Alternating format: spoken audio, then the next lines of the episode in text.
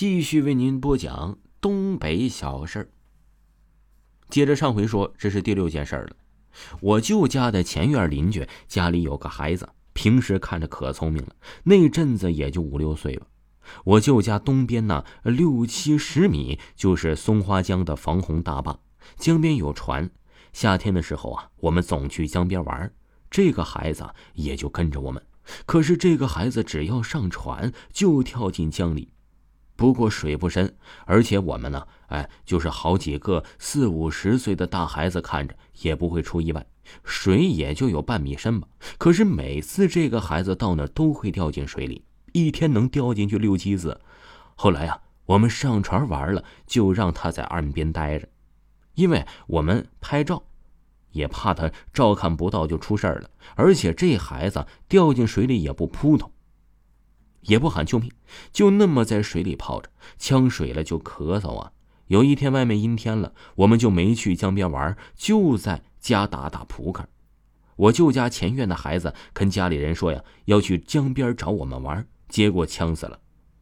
我就跟我舅说了一下这个孩子总掉水的事儿，说这孩子太笨了。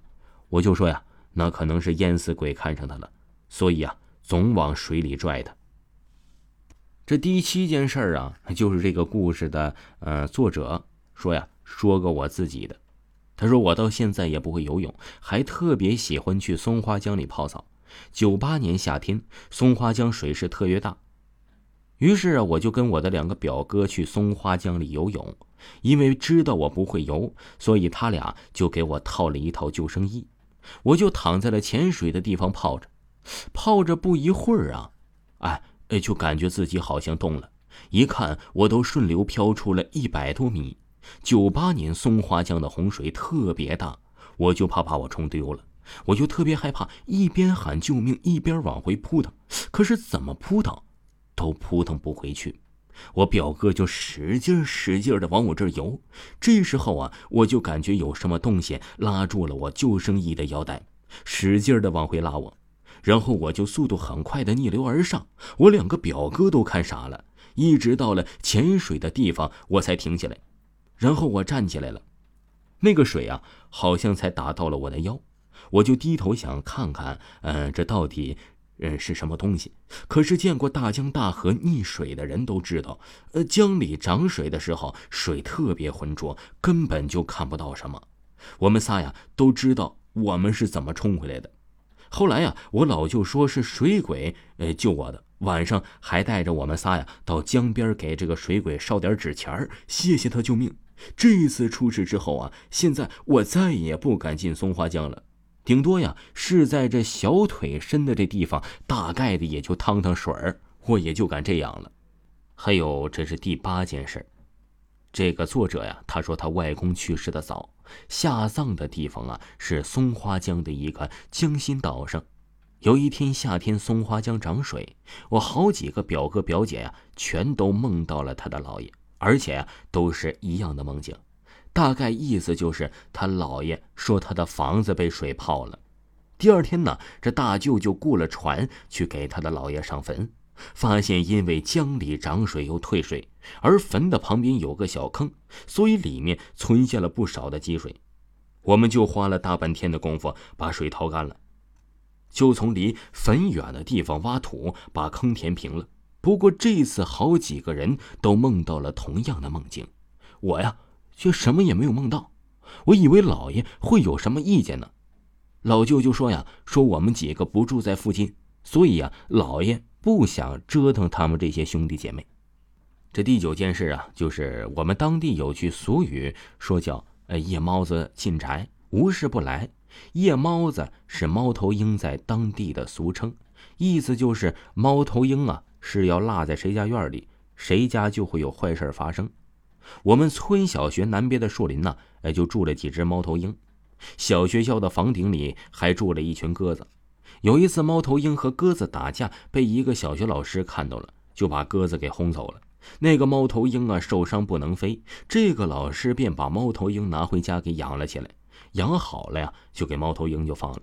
结果自那之后，那个老师家三头两头的就会有死耗子和死蛇，还会有死的小鱼什么的。后来那个老师啊，就藏了个同事藏在院里，发现呢是那个猫头鹰半夜给送来的。第十件事啊，就是我的好哥们大志，小时候啊，他的妈妈带着他呀找这个远房亲戚二姨给算命。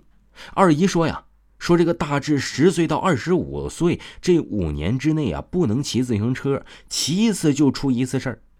我们长辈都比较迷信呢，真的就不让他骑了。后来啊。哎，他就高中毕业了，就商量骑车子去江边野餐吧。大志不信邪，也骑了一次，结果呀，还没出村儿，就扎进了大坑里，摔得小腿骨裂。后来虽然岁数大了，不过大志还是不敢骑，一直到大学毕业之后，大志啊才敢骑自行车。有人问呐，说我这个二姨到底有多大能耐？其实啊，我也不知道。一九九零年亚运会的时候，我们市里啊，呃，流行这种抠奖，就是那层啊，呃，双层的卡片贴在一起，中间有一块是可以揭开的。这里面抠开之后啊，就写着呃扑克牌、数字或者是几等奖、几等奖的，有好几种。我自己呀也是抠过，这表面画的是熊猫盼盼和各种体育运动的造型。记得那时候都是开着货车，拉着满满的一车奖票啊，在市里的广场卖。村里好多人都去抠，反正两块钱一张也不贵。